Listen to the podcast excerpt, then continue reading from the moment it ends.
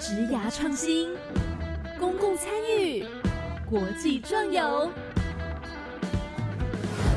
在你的青春不留遗憾，年少不留白，就是现在。欢迎来到青年故事馆，跟着青年一起翻转未来。Hello，大家晚安，欢迎来到青年故事馆，我是主持人凯琳。今天呐、在介绍我们来宾出来之前，很想要认真的问大家一个问题，就是你们有没有听 podcast 的习惯，或者是你们有没有在听 podcast？就算没有那个习惯，你们知道，就是随着疫情刚好起来。然后呢，在台湾 podcast 其实刚好也跟着起来了，可是其实国外 podcast 已经起来了很久。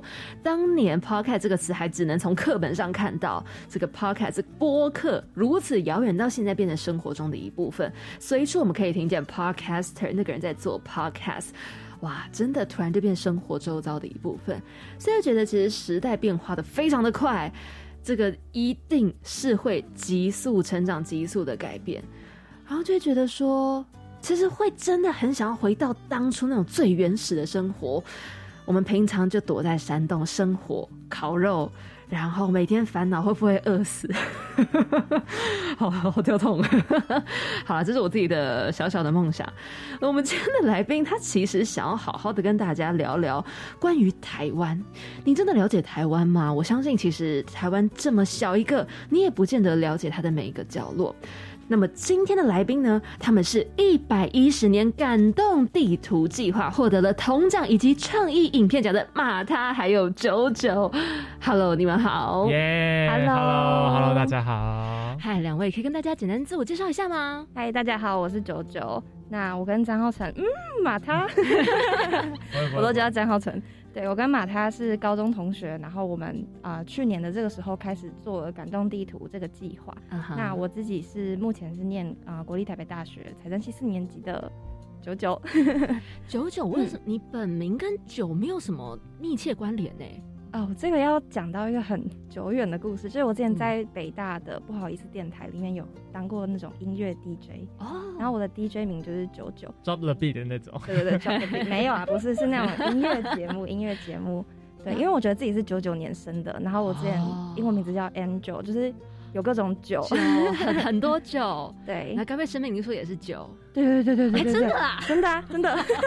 我也是哎、真巧。好好的，刚刚听到这是九九，那么马他呢？好，嗨，大家，我是马他，然后我是就是九九，就他刚刚讲过嘛，我们是高中同学，然后。呃，小知识，我们俩以前是乌克丽丽社的这样子。好了，反正就是，呃，我自己是念台北医学大学，然后医学工程学系。那我自己其实也也是很喜欢做广播节目，所以后来才跟九九搭档，就是推出了这一档就是 podcast。然后我自己就是呃会叫马他，是因为呢，我以前的绰号其实叫妥妥，骆驼的驼，因为大家觉得我吃东西的时候。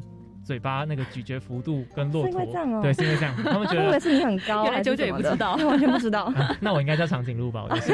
好，那不是重点。然后他们觉得我咀嚼的方式跟骆驼很像，所以就叫我妥妥。那有一天呢，哦我就不小心把那个字写太开了，嗯嗯，然后就有有学弟妹就以为我的名字叫马他马他，就把驼拆开之后就会变成马他这样子，对。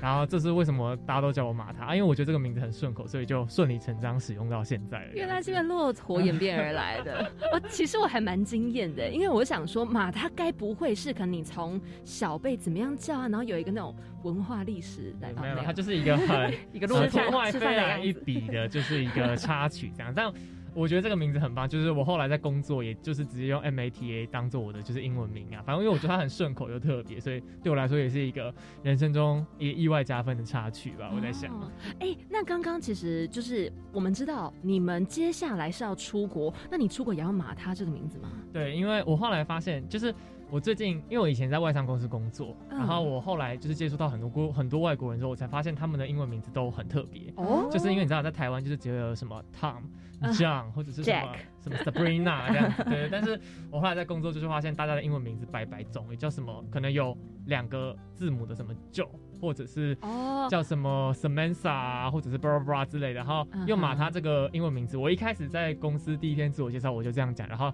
大家也没有觉得这个名字很怪什么的，所以我就觉得好像还蛮正常。那我之后出国，我目前啊，如果大家问我的那个绰号 nickname 的话，我都是说我叫马塔这样子。那如果要请你给一个，就是一般来讲大家会熟悉的英文名字的话，你是什么英文名字？哦，Allen。A L E N，我每次都会忘记，因为就是太菜市场名会记不起来。对对对，因为就我最早以前的英文名字叫 Allen 这样子，然后，对，但是呃，我好像很少跟别人讲过了。我后来用马他这个名字，我有印象。对对对，因为我们高一。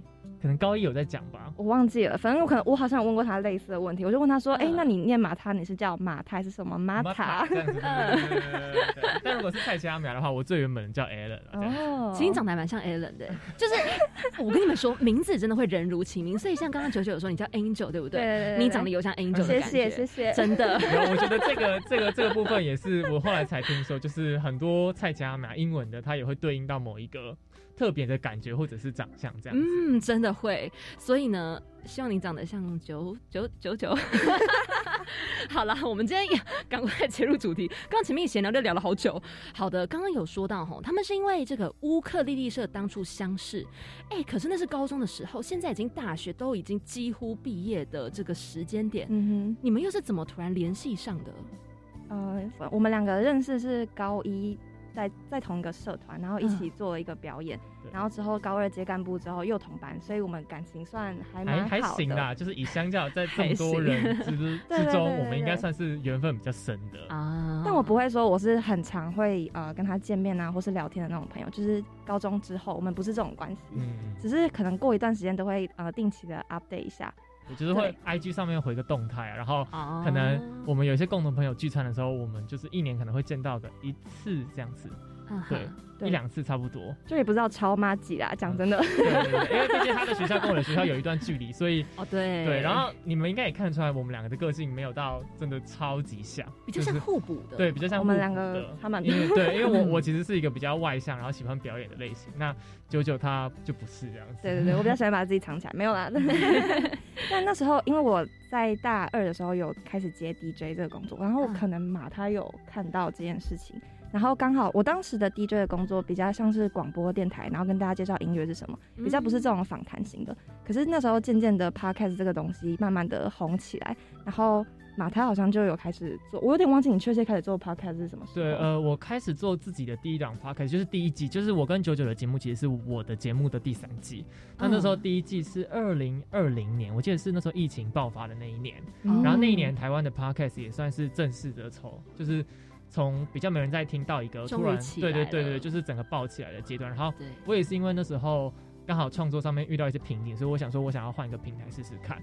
然后因为那时候 podcast 的入门门槛，我觉得相对起来就是它主打的概念就是比较稍微简易入手一点，所以我那时候就因为这样开始做了嘛。然后后来到第三就第二季也是结束之后，然后我就看到感动地球的计划。嗯嗯。然后我那时候其实会。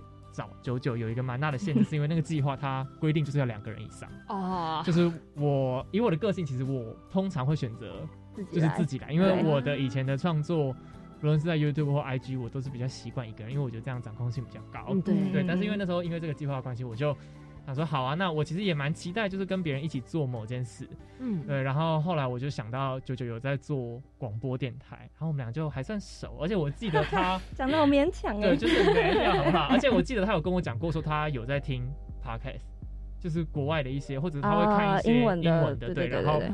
我真想说，那不然就来问问他好了。后来就是某一天晚上嘛，三月二十六号，哇，这什么纪念日吗？熟哎，你很因为我真的超级惊讶，想说为什么你会突然找我合作啊？对对，我觉得很惊讶。对对，然后我那时候晚上一问他，他马上就答应。然后我还记得那时候很赶哦，因为那时候三月二十六号传讯息给他，但是过没多久就要交企划之类的，所以我们就那两周很密集的在见面，对，然后写写计划案之后送出去，然后。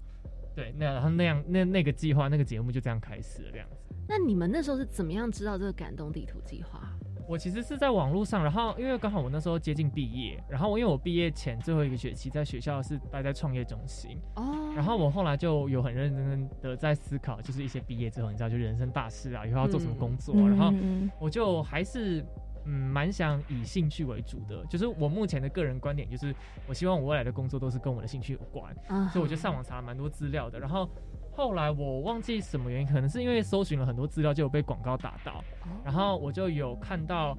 呃，有人说哦，Podcast 它有一个呃计划可以补助你，就是做 Podcast，因为我那时候 Podcast 才刚做，嗯，然后我想说那找一点资源来试试看好了，所以就看到感动地图，所以我主要是因为这个关系才看到就是青年发展署这个呃感动地图的计划这样子。哦，所以其实这样听下，我觉得你们也还蛮敢冲的耶，就是因为一般来讲，可能很多人在大三、大四这种阶段的时候，一方面就像你刚刚讲的，可能是在思考自己的人生未来到底该怎么办。另外一种就是好好的做壁纸，不然第三种就是可能有点呈现迷茫状态到有点摆烂的。我觉得这种大学生其实也蛮不少的。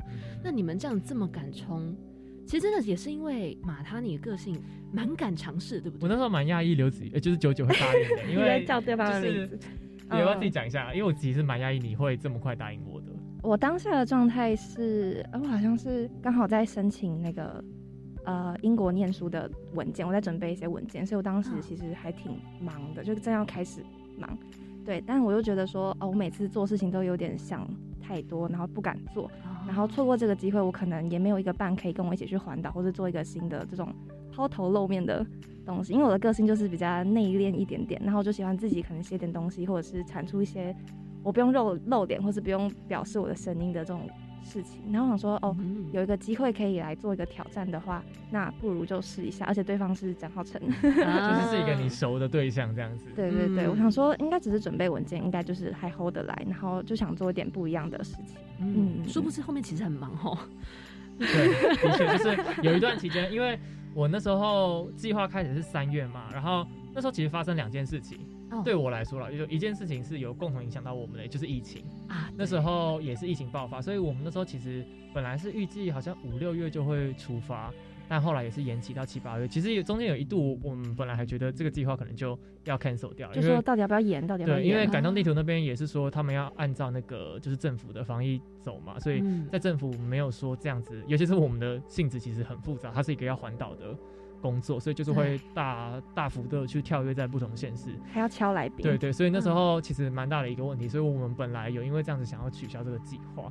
然后第二个对于我来说，是因为那时候我要毕业了，所以其实我同时间也有在想要找工作。嗯。然后那时候其实也很幸运的，就是有找到我很喜欢公司的工作。然后那时候是六月开始，六月一号就开始了。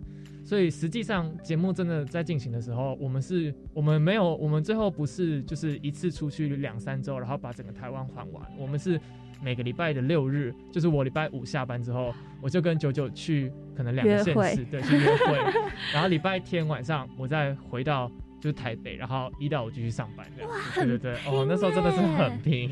天哪，我马上连续去了八个礼拜吧？对，八个礼拜。我现在回想起来，我就想说也。就是很慌，蛮疯的，对，哇，这这真的是年轻的时候才做得出来，对，而且那时候对，也是因为我那时候本来还想说公司会不会觉得，就我因为这样还是有请了不少假，那因为刚好那时候就遇到我觉得蛮好的公司，他们也就是蛮乐见我去做这件事情的，对对对，啊，那真的还蛮好的，公司很重要 哎，的确的确的确，好，那刚才有一直有提到你们在讲环岛，所以你们这个计划细说台湾究竟是在做什么？嗯，这个计划。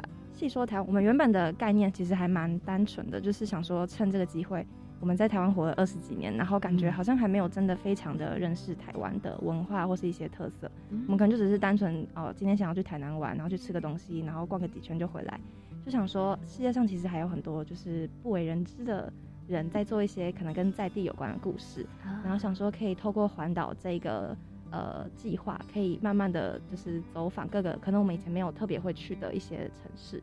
原本的概念是这样，是想要环岛的。对对，然后呃，其实我觉得我们两个在实际做这件事情之后，也有感觉到说，其实做一档节目，它需要具备或者是需要做的事前准备还蛮复杂的。像是我们一开始，其实我们一开始定位的部分，我觉得我们那时候是因为第一版的企划书要很快送出去，所以我们的定位。是处在一个啊，反正我们想环岛，然后我们想要就是找当地的人录节目，然后顺便玩一下，对，顺便玩一下。就是它的包装概念虽然看起来好像蛮明确，但是实际上没有到真的很明确。就是相较于一些比较完整的节目来讲，对。然后我们我觉得我们那时候有点像是滚动式调整了，因为我觉得对，因为毕竟我们也算是在制作一档全新节目上是一个新手。所以我我觉得这个概念后来我觉得算是有比较精确的收敛出一个想法，是就是我们想要找到大台北没有的台湾风景。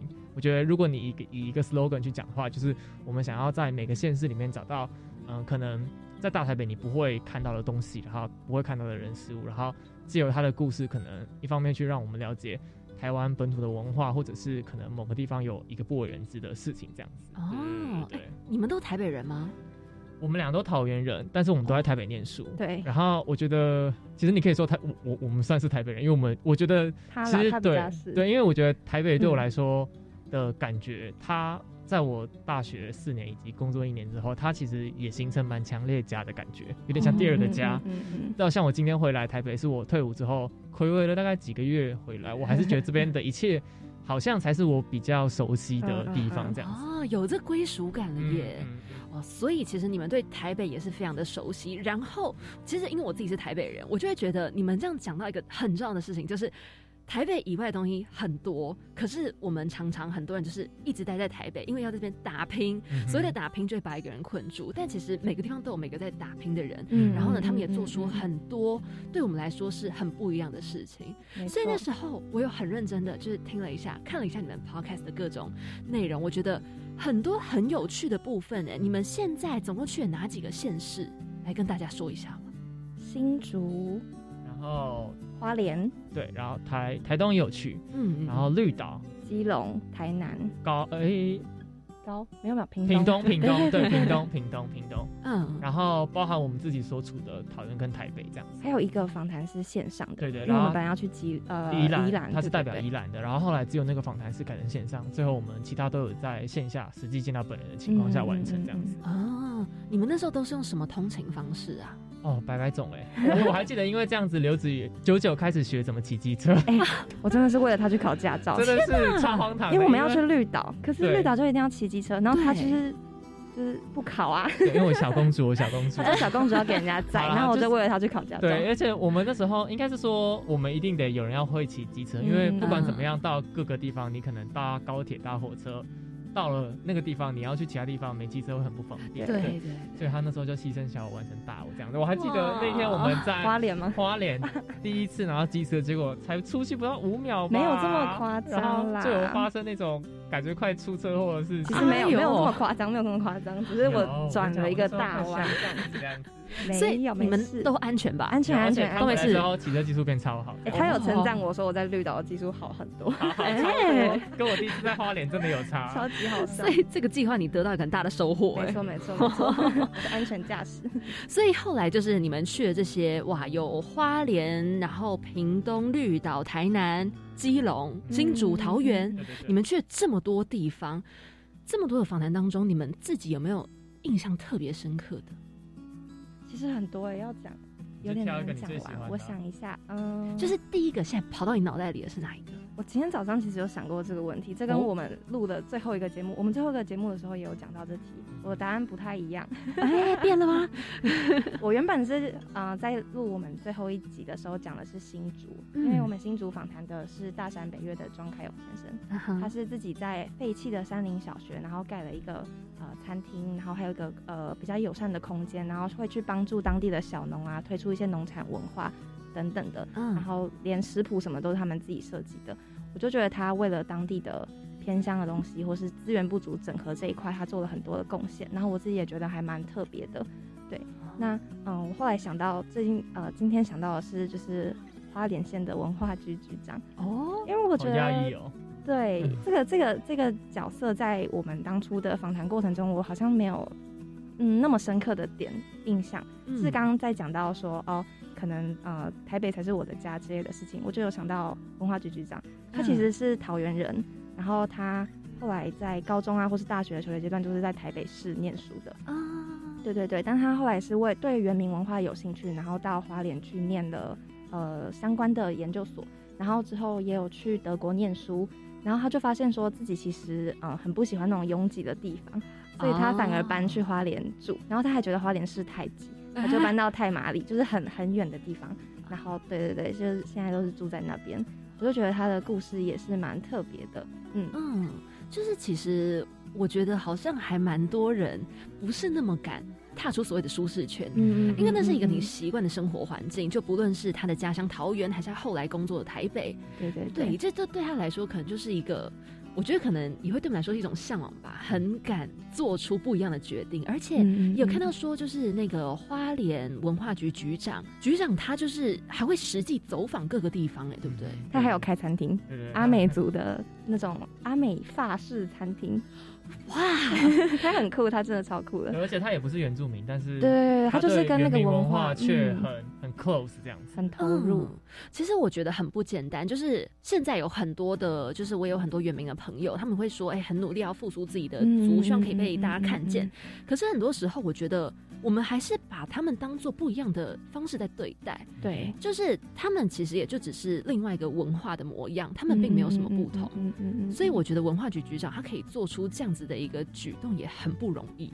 有他有说，我们应该看的不是以种族族群的角度去针对这些议题，而是要以城乡这个单纯是城乡呃发展的部分去看，这样才会问题才会得到解答。嗯，所以其实你们在走访这些地方的时候，真的都有发现说，他们都是想要去当地去解决一些问题，对不对？不论是刚刚说到的新竹的那个张先生，庄先生，庄凯先生，对对庄先生，对，我觉得你们在这个过程当中，你们是不是自己也有发现说，哎，好像自己也可以动手去做些什么？嗯哼，嗯，我记得，呃，应该是说，我觉得在录完这整季节目之后，我自己比较有感的就是。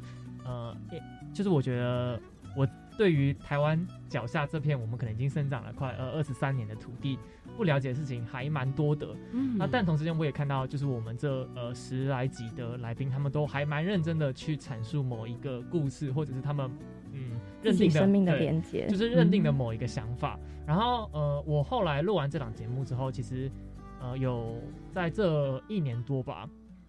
我我有陆续的帮了几个朋友，他们做自己想做的事情，就是可能跟这个节目没有什么太有关系，就是可能我有些朋友他很想要呃成为一个接案的摄影师啊，或者是我有些朋友很想要做什么什么什么，然后后来我觉得这一年来我觉得比较大在做的事情就是这个，就是我有帮助两三个朋友完成他们可能心中认定所想吧。然后虽然这个这些事情可能跟原本一开始节目的初衷没有什么太大关系，但是我觉得因为见到这十多个来宾，然后让我觉得他们呃。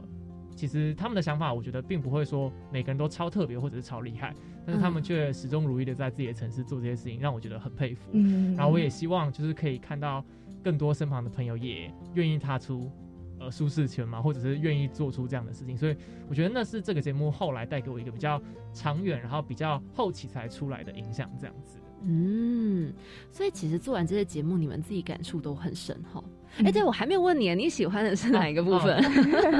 我的话，我已经忘记我在第十集的时候说什么了，但是是台南是台南吧？对，但是我其实后来，我觉得台南跟绿岛对我来说的感受都还蛮像的。就是绿岛的话是玲玲，然后那个来宾是我找的，然后他是在绿岛就是经营民宿嘛，他本来是哎是新口传，对，他是新口传的，对对对，然后他后来就是有主播梦，然后最后在绿岛的时候可能。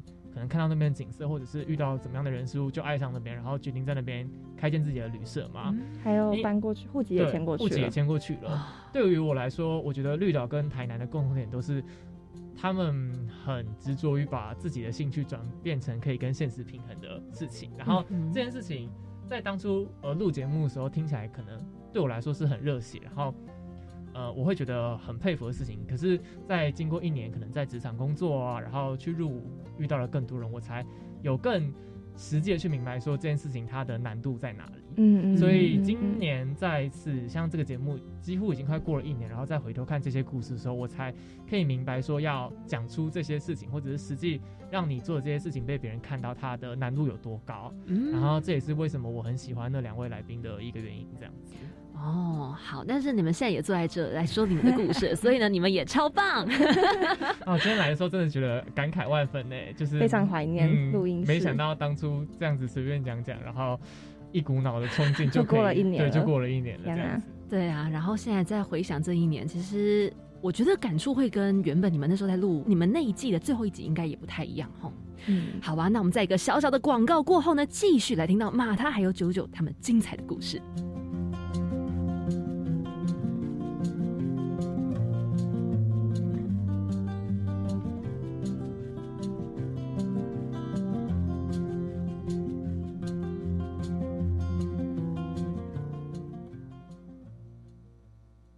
教育电台的听众朋友们，大家好，我是 DJ 罗小 Q。在周一到周五的下午两点到三点钟，欢迎所喜欢听音乐的朋友们准时的锁定教育广播电台音乐二三室，让小 Q 为您推荐来自于全球最精彩的独立音乐以及流行歌曲。在这茫茫的歌海当中，音乐出版量爆炸的时代呢，您的耳朵需要有小 Q 为您做把关，为您推荐最棒的歌曲。在周一到周五下午两点到三点，收听音乐二三室。结合原住民族议题的影音竞赛又来喽！今年除了纪录片及非纪录片两大类别，另外新增三到五分钟的动画类别。首奖有十万元哦！猫达奖大专校院学生原住民族主题影音竞赛，从即日起到九月十九号报名，欢迎各大专校院学生踊跃参加。以上广告是由教育部提供。哎，老伴儿啊，我们被套牢的塔位能卖掉了。听说只要再买骨灰罐和生前契约，就有人要买哦。哎呀，千万别信，塔位跟生前契约不是拿来投资的，我们当初就不该买啊。新闻都在报，说什么帮忙卖塔位，要你再买其他商品，其实都卖不掉，还骗你多花钱。哎呦，还好有你提醒，不然我连老本都要被骗走了。以上广告由内政部提供。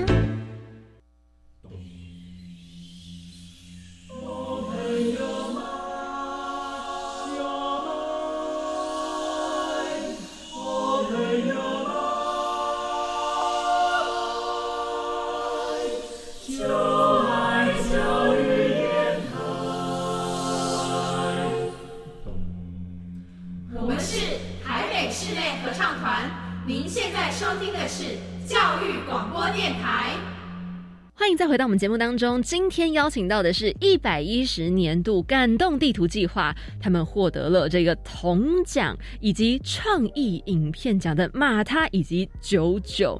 刚刚我们聊的非常的多，那其实还有很多很精彩的故事没有提到，其中一个就是环岛嘛，出去走嘛，其实一定会遇到很多的突发状况，或者是印象很深刻的事。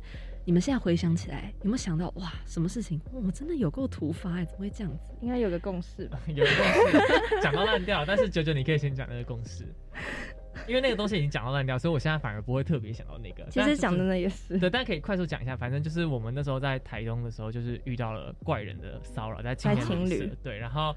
我还记得那一天，好了，我们还是可以很真实的描绘一下当时的情景。就是以我的角度的话，是那天晚上大概半夜两三点吧。对。然后我就，我我我们那时候是睡在一个混合的房间，就是那个房间是有男有女，然后很多张上下铺的。嗯。然后我我自己睡在一个上下铺的上铺，然后九九跟我们当天的另外一个旅伴，他们两个睡一个睡上铺下铺。嗯嗯。然后我的床就在隔壁。那我那时候睡到一半的时候，我就突然听到。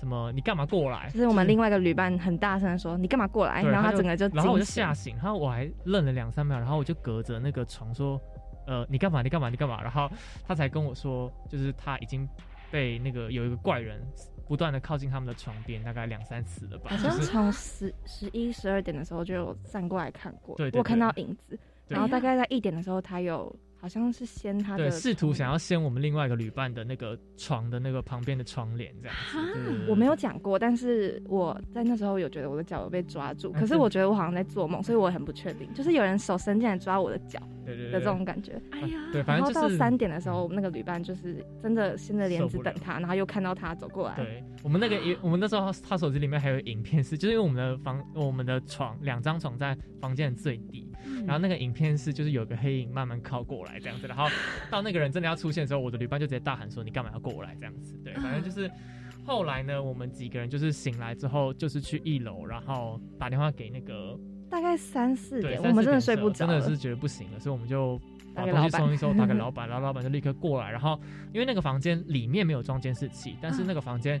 呃，外面有走廊有监视器，然后老板也大概知道我们在讲谁，就是因为有看到他的脸的啦。他好像是常客，对，他是一个常客。天哪！对，然后后来老板就是有把他叫下来，反正我们就正面对峙啊。那个人就是说，反正他就是有很多很怪的理由。我在 YouTube 有拍一支影片，如果大家有兴趣可以去看。对，然后简单来说，那个怪人就是说他。只是想要去，我只是想去尿尿。对，他是想去尿尿，但是问题是那个，而且他还说他有去尿尿，但是因为上错床位。对，但是因为走廊，因为厕所就在。房间外面，所以他一定要到走廊。但是走廊就是拍到那个晚上就是没有人出来尿尿这样子。对。然后另外一个 bug 就是我们的床是在最里面的，所以他根本就不睡在这几张床里，他不会走到最底。所以就是，其实就是破绽百出。然后我们当初就是，可是因为也没有实质上真的证据，然后后来就是以一个他们。他帮我们付我们的那一晚的那个住宿费，因为我们要接着去绿岛。对，因为其实我们后面就是要去录绿岛的节目，然后我们船票订啦，然后行程也都规划好，就是我们不想因为这种鸟事，所以就是 cancel 掉我们整个周末的行程。就毕竟我们已经从桃园、台北大老远的到台东，准备要搭船去绿岛了，这样。对，哦，这个其实很可怕耶，因为。你就是觉得你现在就是无助，你也不知道该怎么办。对，啊，而且我们一般想象就是觉得哦，台湾的环境非常安全，然后青旅就是大家都是志同道合，我们来交个朋友也好。结果是发现这种骚扰的事件，就非常的震惊。那个人年纪很大吗？他三十。他说他念完硕士，他一直说他念完硕士。说我有硕士的学位。我想说到底是 这到底是干我什么事情？就完全不在乎你有念过硕士啊。对，然后反正那时候就是有点鸡同鸭讲，而且他好像是好像不是台湾人，对，不是台湾人的样子，就是港澳那边的吧？有个腔就是有一个腔调在，所以那时候其实我们就是希望这件事情，呃。就是有一个结束，就是我们也有觉得至少他有被惩罚到，然后我们也不想要追究了这样子。对对对对，只能说大家在外安，就是在外旅行，真的要注意自己身体安全。就是真的，对对对对对，尤其是女生。嗯，还好你们没事，这真的是还好，就是没有发生任何事。对，真的啊，天哪，哦，这个真的是很值得被提的一个突发状况。这这个这个我们已经被问过 啊，因为我后来拍了那个影片，然后也有被算是。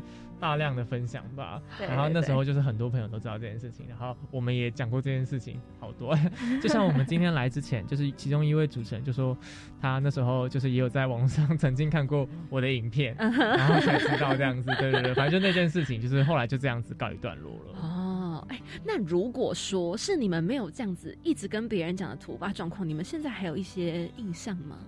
印象深刻的也可以。印象深刻吗？嗯嗯，我觉得应该还是去绿岛的时候哦。对，因为老实说，我们原本对这个计划的想象是，我们就每周出去玩。嗯，原本的想象是这样，觉得很 happy。但殊不知，我们话就是在准备访问啊，然后时间时间排成蛮紧的，通常都是去了，然后工作完就立马回去，可能只会留个两三个点。对，但。嗯，我们去绿岛是真正就是有在那边玩，排了好像三天还是四天，三天两夜这样。对对对，我们就除了访谈可能一个下午，然后其他时间都在玩。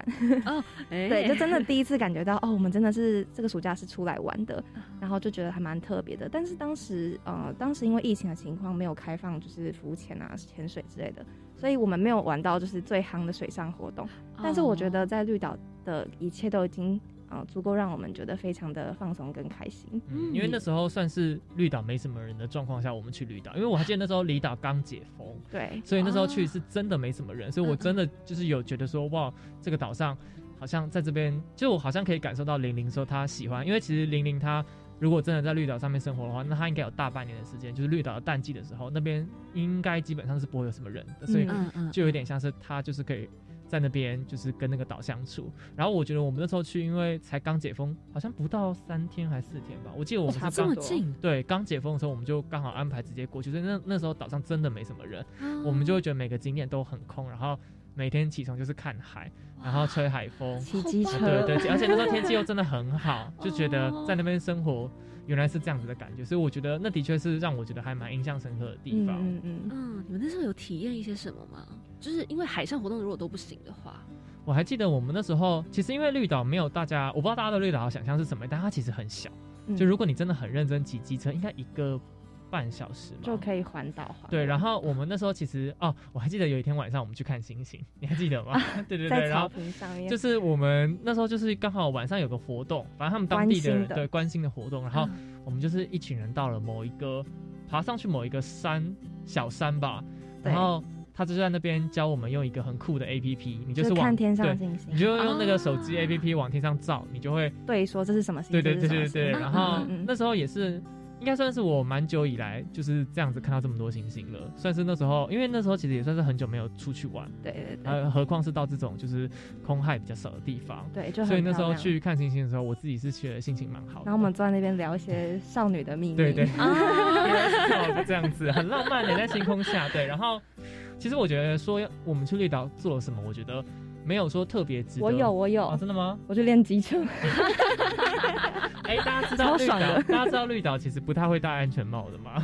这没有关系，他连驾照都没有，没有给，就是没有看，就是他就直接给我们车。但是九九有驾照了，但是如果你去绿岛当天，你就会发现大家其实都不会戴。他说哦，经过警察局的时候，如果看到警察就稍微停下来戴，戴一下，基基本上都没有。对，岛上整个岛上你没有看到，就算是居民他们都没有的戴，没有在戴安全帽。当然这是不良示范，所以大家就是骑车一定要戴安全帽这样子。对对对对对对对。那那你怎么没有跟着骑一下？他给人家载啊，她是小公主。小公主，我就是想说，嗯，骑机车这种事情还是不太适合我这样子。在后面最近要去考驾照了，可能就会开汽车吧，我在想。哦，所以你还是不要骑车，你干脆要汽车。对对对，我我觉得我可能这辈子跟机车没有什么缘分，我在想，永远就是坐后座给人载，应该比较适合我的调调这样子。所以你们在绿岛这样子，其实玩了，真的玩了一下，等于是说你们这一趟不算是旅行的这个细说台湾之旅。嗯特别有玩的一趟了。对对对，因为我们就像刚刚九九提到，其实我们原先的规划是想要边玩边录，但是就像我在更早之前提到的，就是做一档全新的节目，其实它的难度，呃，我觉得是在我们实际执行之后才发现它的难度比我们想象中高蛮多的，尤其是你想要。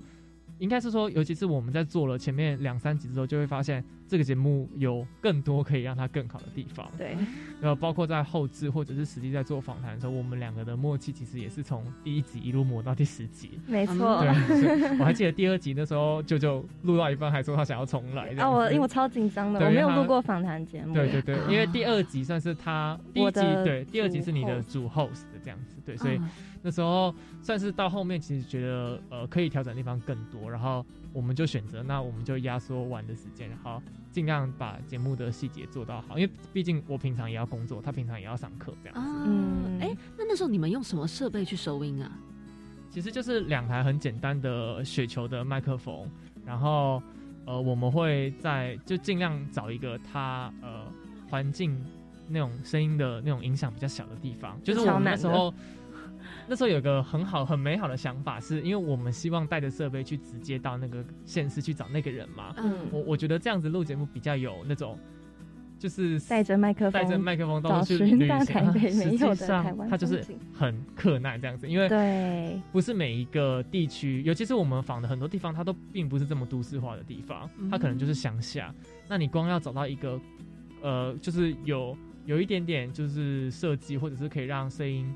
的影响减到最小的房间，因基本上我觉得不太容易，所以我们基本上都会跟房者可能租一个空的空间，或者是问他他有没有觉得哪里适合。像是我们有在可能绿岛的时候是在玲玲小姐的那个房双人房双人房里面录，很漂亮的双人。在屏东的时候，我们是在那个阿公的他自己有一个小小的乐团的练团室，对。然后在新竹的时候是在餐厅里面，然后在在基隆的时候我们有租。哦，在我们在基隆就有租一个录音室，然后在花莲的时候在局长办公室。嗯，没错。对，就是所有地方都并不是一个原先拿来录音的地方，但我们最后就是在那边录音，我觉得算是蛮酷的一个体验。然后也体验到说，我觉得呃，在制作节目上面。呃，硬体设备它其实也是一个需要去注意的地方。我在想，哦，真的，因为带着麦克风出去，首先它很重，对，再来电脑也很重，嗯，然后呢，你们还带着这么多一起重这么重的东西一起过去之后，哇，场地那个只要有回音啊，声音不够好，旁边一台机车过去啊，或者旁边人家叫一声哦。都都是个状况。我还记得那时候在新竹录音的时候，我还那天还下雨，对，然后还会收到雨声，我就说好，那就这样子啊。哦，因为我一开始其实对这种事情都很不讲究，我就说有雨声很浪漫啊，不行吗？这样子。然后我回去调音的时候，我就说这边不行，这边要再降噪之类的。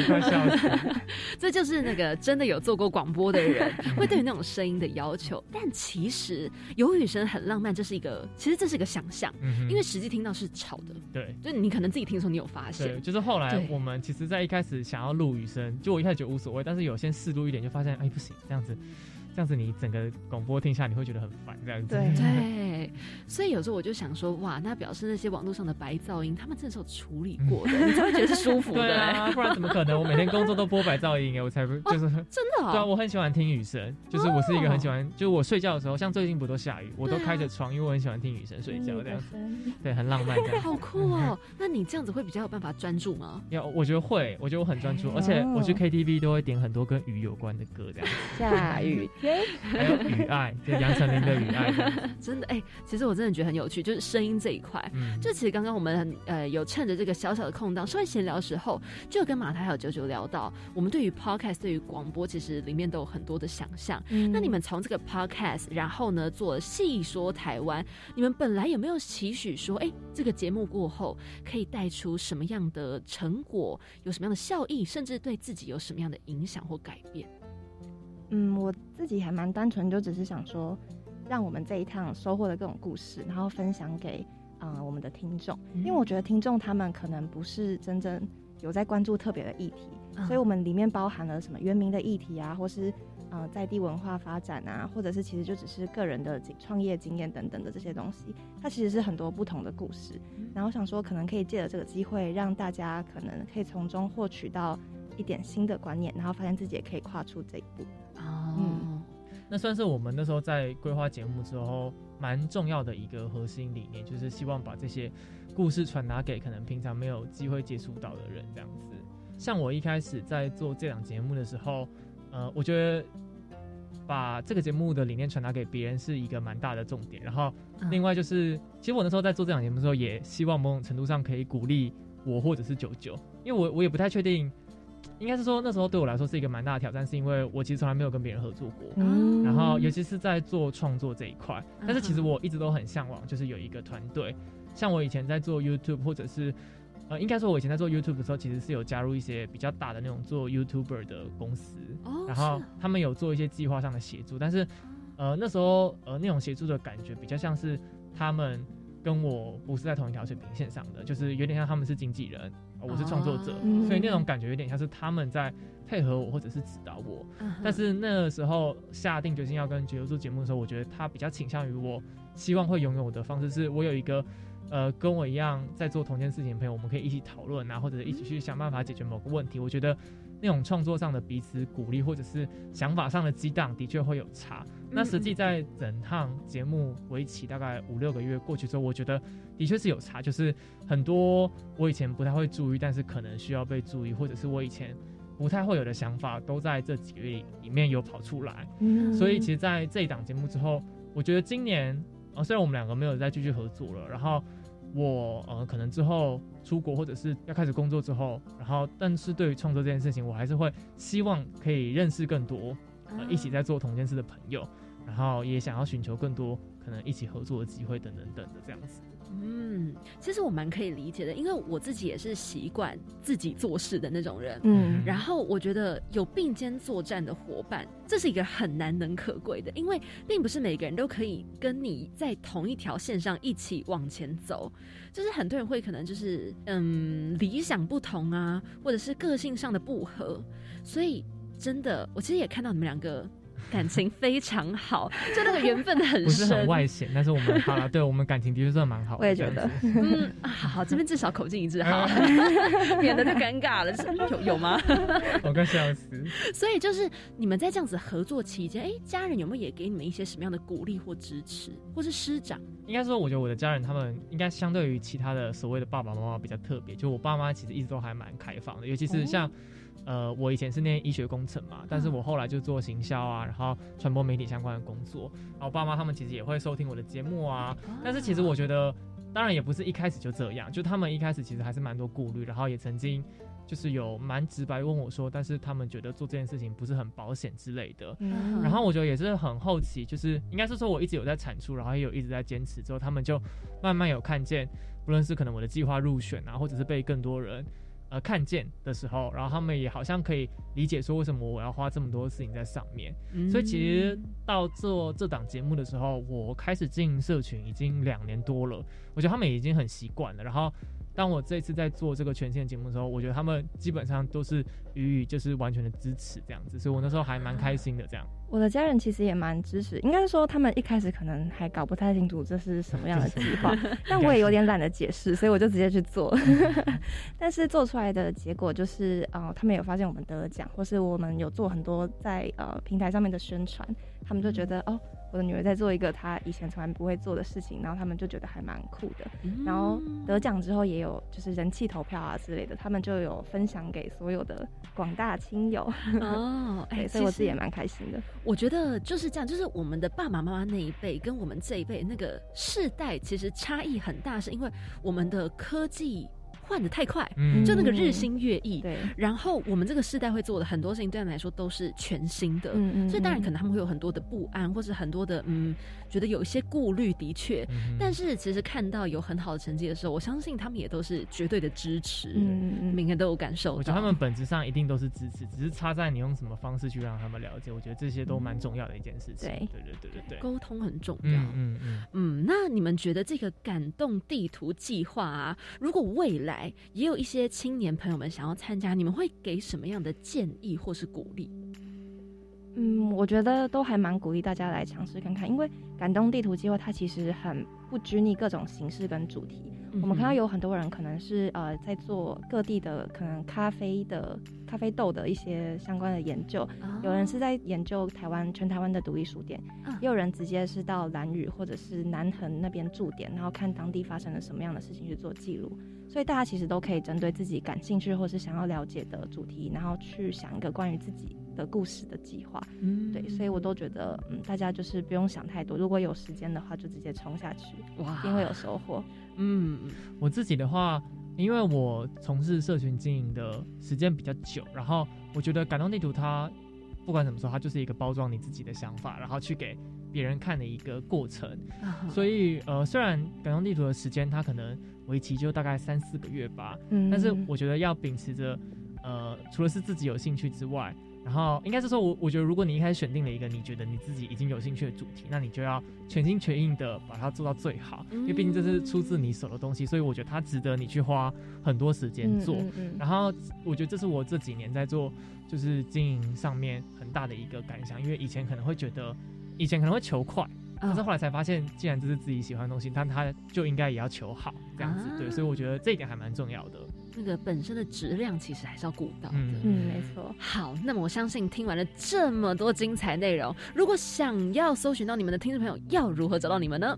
好。当然是没有问题的。那如果大家想要收听我们的 podcast 节目的话，在各大的串流平台，包括呃 Spotify 啊、KKBox 或者是 Apple Podcast 啊，甚至到 First Story，只要搜寻呃马太 in the house，然后细说台湾第三季部分的话，就可以听到我跟九九制作的所有节目了。这样子。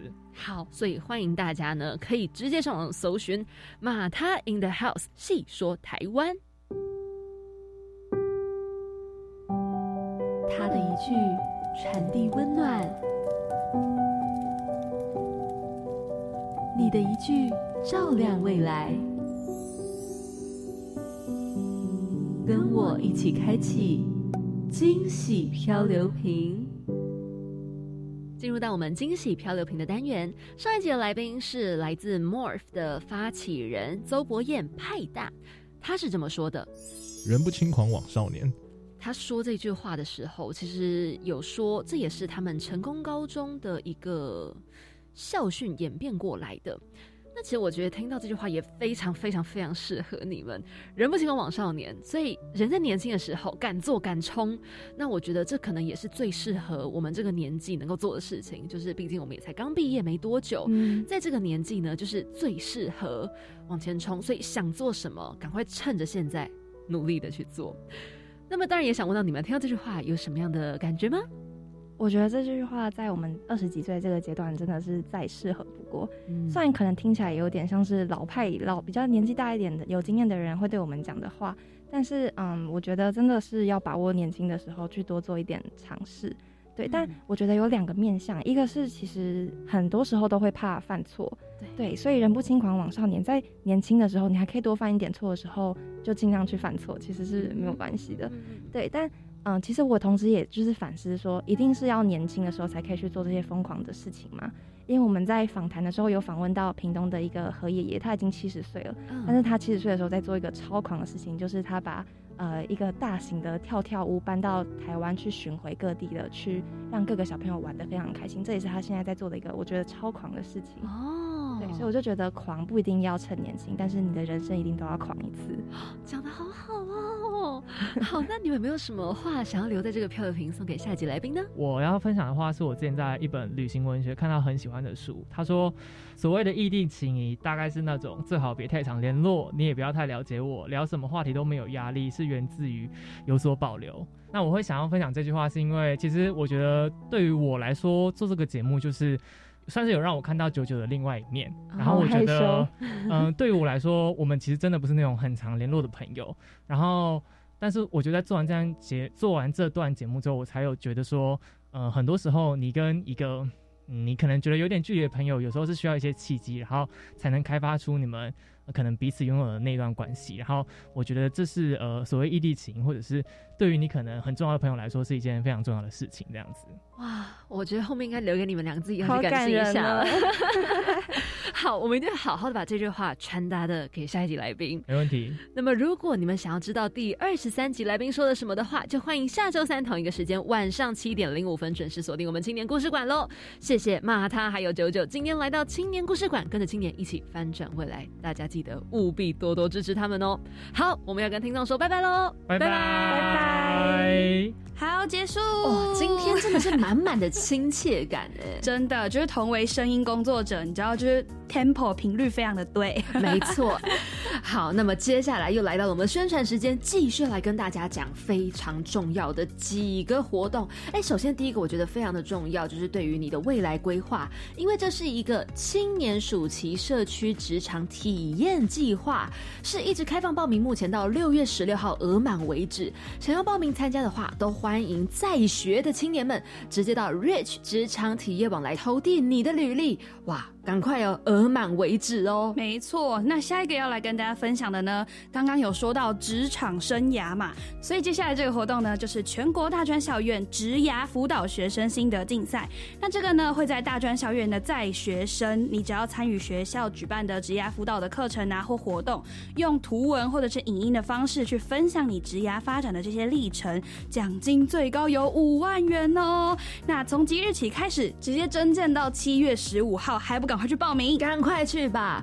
接下来还有这个活动，哎，它截止到六月六号，就是不久后的几天，这是一个五天呢，哎，五天真的第二十届大专女学生领导力培力营，这个欢迎大家呢可以踊跃的参与活动，会破除性别刻板印象的框架跟限制，协助大专女性同学来探索自我生涯发展的可能性。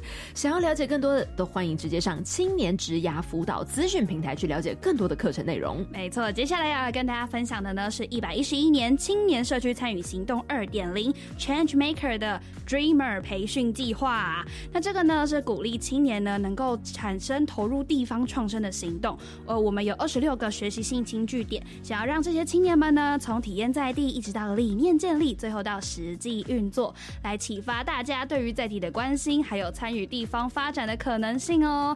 那这个的报名呢是六月一直到十一月底，所以大家有兴趣的都可以去看看。看喽，好，接着这个活动呢，哎，特别要提醒大家。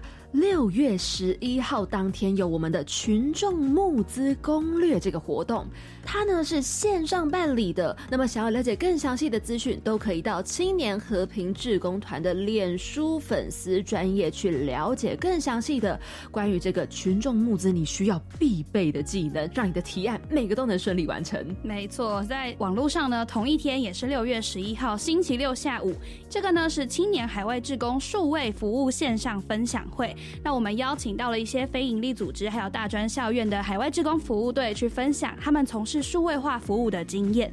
所以，对于这些呃有兴趣的青年志工们，可以一起报名来参加这个直播。那详细活动的内容呢，可以到青年署的青年海外和平工作团的网站去浏览。